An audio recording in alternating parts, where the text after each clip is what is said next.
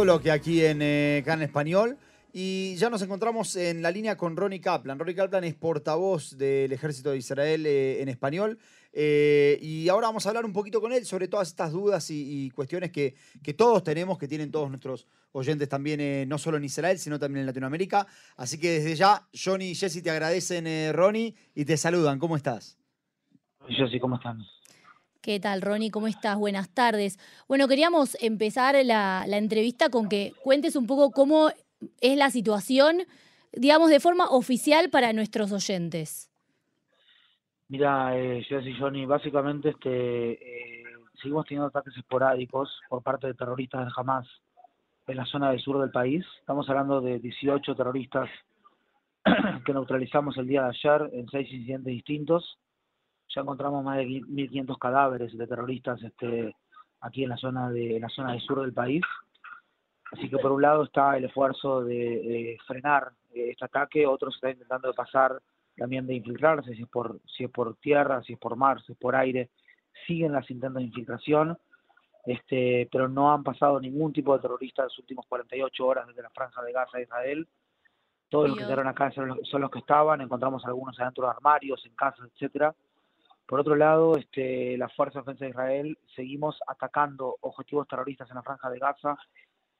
Atacamos la universidad allí islámica, donde tenían centros de investigación y desarrollo eh, para armas letales, todo lo que tiene que ver con este, también dentro de la universidad, este, cuartos de comando y control de inteligencia, capacidades sofisticadas jamás que tienen sobre los tanques de agua eh, para alerta temprana de este, posibles ataques aéreos israelíes, tienen como una especie de este, dispositivos allí los tanques de agua arriba de las casas, los tanques negros, ataques a, túneles, eh, este, de terror, a túneles este, eh, de ataque del Hamas, estamos atacando instituciones financieras también, este, matamos también ayer a, al eh, ministro de Economía, digamos, del Hamas, por un lado, y por otro lado, a uno de los oficiales de uno de los oficiales, perdón, de la oficina de Relaciones Exteriores de Hamas, lo que es la oficina política, ¿verdad? Que trabaja con Khaled Mayal ahí en, eh, que está ahí en, la zona fuera de Israel, muy tranquilo mirando la televisión mientras este, está pasando todo lo que está pasando.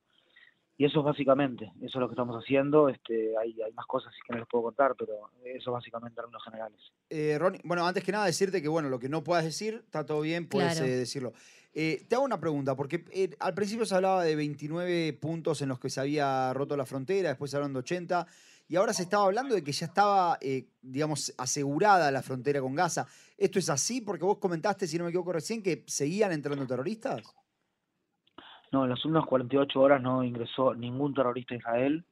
Seguimos reparando la valla de seguridad allí en la frontera, o la verja de seguridad este, y no puedo confirmar la cantidad de puntos, eh, eh, de puntos por los cuales ingresaron los terroristas del Hamas, pero es similar al número que dijiste, eh, el primer número que dijiste.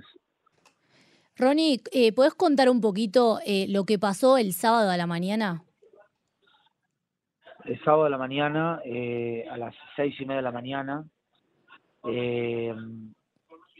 las organizaciones terroristas Hamas y Ciudad Islámica Palestina iniciaron una nueva guerra contra Israel cuando estos escuadrones sanguinarios de terroristas palestinos rompieron la valla fronteriza desde la franja de Gaza Israel, llevando a cabo uno de los programas en las calles y las viviendas de los pueblos y las ciudades israelíes a lo largo de la frontera, masacrando indiscriminadamente, sin distinción de sexo, ni de edad, ni de cualquier cosa, a cualquier israelí que se le cruzara por su camino. Esta fue la peor matanza de judíos en 24 horas desde la época del Holocausto, esta fue la peor matanza de judíos en 24 horas de la época del, Holocausto. Hmm. Y obviamente la principal masacre de judíos, perdón, de ciudadanos israelíes desde la época de eh, la creación del Estado en 1948. Lo más duro de todo que al mismo tiempo las mismas organizaciones lanzaron una ofensiva masiva de misiles y de cohetes dirigidos a centros poblacionales en Israel, en Beersheba, en Tel Aviv, en Jerusalén, en todo lo que hay en el medio, inclusive un poco más al norte, dejando bajo fuego a millones de israelíes en tiempos que se estaba festejando el Shabbat y Simchat Torah, el corolario de las fiestas judías, las altas fiestas judías este, en esta época, como ustedes conocen. Y lo más duro de todo esto es que civiles, tanto en la margen occidental, es decir, en Judá y Samaria o en la franja de Gaza, civiles, no solamente terroristas, estaban publicando esto en redes sociales, repartiendo caramelos cuando se veían las imágenes de niñas, de niños, de mujeres, de ancianos, de abuelas, secuestrados, raptados, quemados, casas quemadas enteras, ustedes este, están haciendo un trabajo muy importante allí desde Can también, este, y han visto cómo las familias se cerraron dentro de los refugios, y mm. ellos vinieron y los quemaron. Es muy importante también, Jesse, Johnny, para Can, poner de relieve el hecho que de los años 50, los años 60, inclusive los años 70, en las épocas de las dictaduras militares en América Latina, muchos latinoamericanos que se llegaron a Israel llegaron a la zona de la franja de Gaza, a la zona de aledaña a la franja de Gaza, como ustedes están este, reportando en este momento. Yo en lo personal tengo muchos amigos, este, eh, gente asesinada, secuestrada, este, herida en este momento, y básicamente, básicamente eso. ¿Se puede saber qué, qué pasó? Que eh, se habla, se critica mucho la tardanza en la respuesta del ejército. Mira, Johnny, yo este, serví en el ejército durante 10 años, en el, en el, ejército activo, digamos, ¿verdad? Este, hasta el grado de mayor, en distintos puestos, este, y en ese momento soy un civil que hago mi LUIM, hago la reserva, este, vengo acá cada dos, tres meses a ejercicios, a distintas situaciones de emergencia. Obviamente que desde que estoy involucrado con el ejército en los últimos 18 años no he visto nunca en mi vida una situación de este tipo, este, una emergencia de este tipo. Y llegamos acá hace cinco días con la misma pregunta, ¿verdad? O sea, llegamos acá, apenas nos llamaron el sábado de mañana con la misma pregunta. Eh, como ya han dicho los oficiales israelíes, ustedes seguramente lo han escuchado, hay acá lugar para investigar y para hacer este y para entender correcto, para, para entender cabalmente qué fue lo que pasó entre lo que sucedió y lo que debió haber sucedido en una instancia grande, muy grande, pero las lecciones aprendidas van a quedar para otro momento. En este momento estamos acá centrados 100% para restablecer la seguridad y la percepción de seguridad de nuestras familias. ¿sí? Todos tenemos acá este, pareja, todos tenemos acá hijos, yo tengo seis hijos, cinco mujercitas y un varón que están en eh, Jerusalén en este momento. Y estamos acá para defenderlos a ellos y para, este, de alguna manera, restablecer esta percepción de seguridad y esta seguridad. Pero no solamente estamos para eso, Johnny y estamos también acá para como la primera línea de la lucha contra el terror en Occidente. Porque todo aquel que valora la vida humana, todo aquel que valora la, que valora la libertad, todo aquel que valora la democracia, tiene que apoyar a Israel en este momento y tiene que darle a Israel el tiempo, el tiempo y la legitimidad. No tiene que dárselo a Israel, Israel la tiene, pero lo tiene que reconocer la legitimidad de Israel para que estas fuerzas oscurantistas no tengan éxito y no pongan en peligro aún más los esfuerzos por la paz y la estabilidad que venía haciendo Israel ya hace años. Claro. Eso básicamente, quedó más claro que nunca en este momento, que en el momento que Israel estaba más cerca de la paz con países de la región, los grupos terroristas y los países terroristas por detrás cometen este, este atentado. Israel deja las armas, va a haber acá, obviamente ponernos en peligro nuestra existencia. Si el grupo terrorista deja las armas, acá rápidamente vamos a tener paz. Claro. Quiero saber eh, si puedes precisar qué es lo que está pasando en la frontera norte. Entiendo que uno de los grandes eh, miedos, si querés, es que se arme un conflicto de múltiples frentes. Quisiera saber si podrías precisar qué es lo que está sucediendo, si Hezbollah está, está tratando de participar activamente o no, qué está sucediendo. En este momento, este, en la frontera norte tenemos una serie de ataques a lo largo del límite con Líbano, tenemos 120 kilómetros de Líbano, eh, 120 eh, kilómetros con el Líbano, les pido disculpas que tengo dos minutos más, sí. incluido un ataque de un eh, misil antitanque el día de ayer desde el Líbano hacia un puesto militar israelí. Las fuerzas de defensa de Israel respondieron atacando de regreso allí al sur del Líbano, el lugar donde fue eh, lanzado ese, ese misil antitanque, la zona donde vivimos, más o menos en el kilómetro 55-65 de la frontera, empezando de, de, de, oeste a este. Israel está en alerta máxima a lo largo de todo el límite eh, y la presencia también de los soldados y de las fuerzas israelíes dentro de los propios poblados. Tenemos 22 poblados que están al lado mismo de, eh, límite con Líbano, no así como en la zona de la Franja de Gaza, que hay varios cientos de metros, en algunos casos kilómetros, entre el poblado y la franja de Gaza. En el caso del de, eh, límite con Líbano, los 22 poblados están pegaditos nomás al Gabal, lo que se llama el Bul Lebanon, el límite con Líbano. Claro, bien. Eh, no te queremos sacar mucho tiempo más, simplemente si en un minuto podrías decirnos, bueno, ¿qué, es lo que nos espera? ¿Una, operación larga? ¿Unas semanas? Nos esperan días largos, Nos esperan, tengo unos minutos más si, si necesitan, este, si tienen tiempo ustedes también. Sí, sí, sí. nos esperan días, eh, días largos, avísame, avísame, Mariana. Eh, nos esperan días largos, nos esperan días difíciles, nos esperan días de luto, nos esperan días de tragedia nacional, nos esperan años en realidad que ese día va a ser recordado como una tragedia, pero nos espera un tiempo, señores, de resiliencia.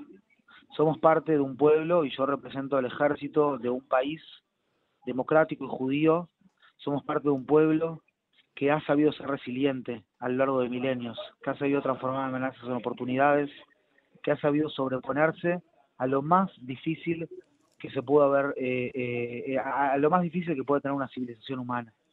Así que al tiempo que estamos en, una tragedia nacional, que ustedes viven igual que yo porque están en Israel, hmm. en ese mismo tiempo nosotros tenemos que ver todo lo bueno y todos los puntos de luz que tenemos en esta oscuridad.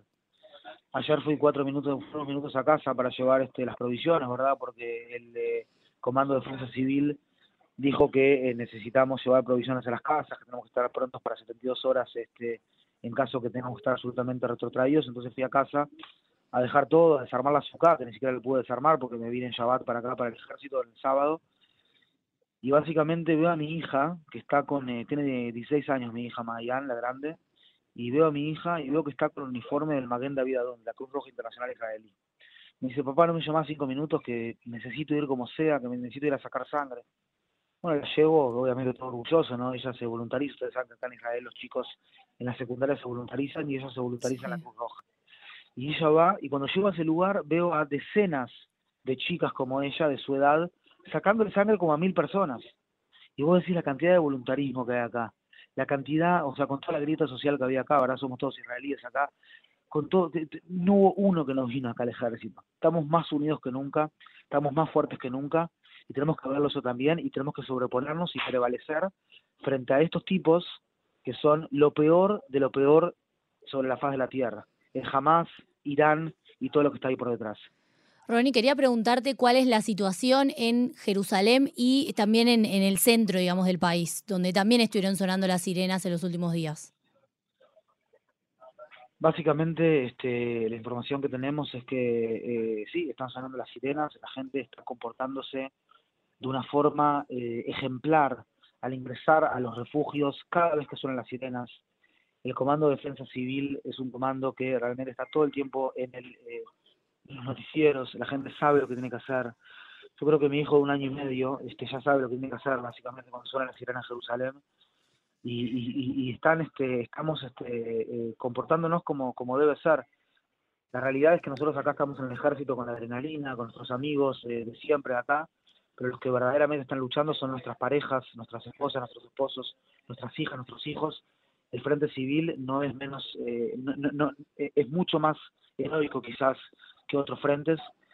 Y básicamente lo que yo quiero eh, transmitir, John y Jessica, es que cada uno de los misiles que lanzan jamás es un misil o cohete se lanza con el objetivo de matar a civiles israelíes.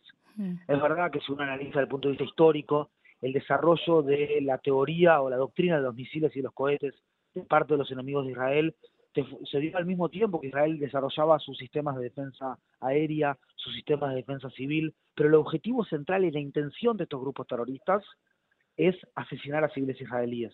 Vamos a estar viendo imágenes duras en la franja de Gaza los próximos días, pero en esas imágenes duras tenemos que tener en cuenta que Israel hace todo lo que está dentro de sus posibilidades para maximizar el daño a los terroristas en la franja de Gaza y minimizar el daño a los civiles no tenemos ninguna intención de atacar civiles en la franja de Gaza.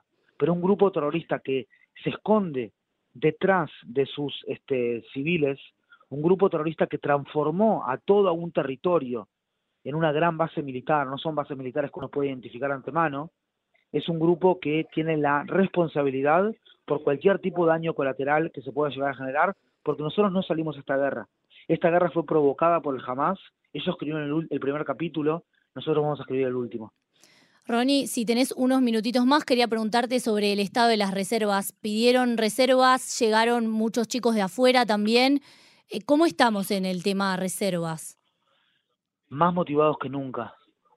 Eh, estamos, eh, somos unos leones. estamos todos juntos, no hubo una persona que llamaron que no vino, y es simplemente para sentirse orgulloso, en el sentido humilde, de lo que es este pueblo.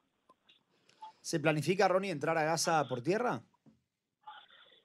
Eh, se planifican todos los planes posibles, está todo planificado. Lo que se va a ejecutar o lo que no se va a ejecutar ya es un tema de los tomadores de decisiones, todavía no se ha tomado la decisión.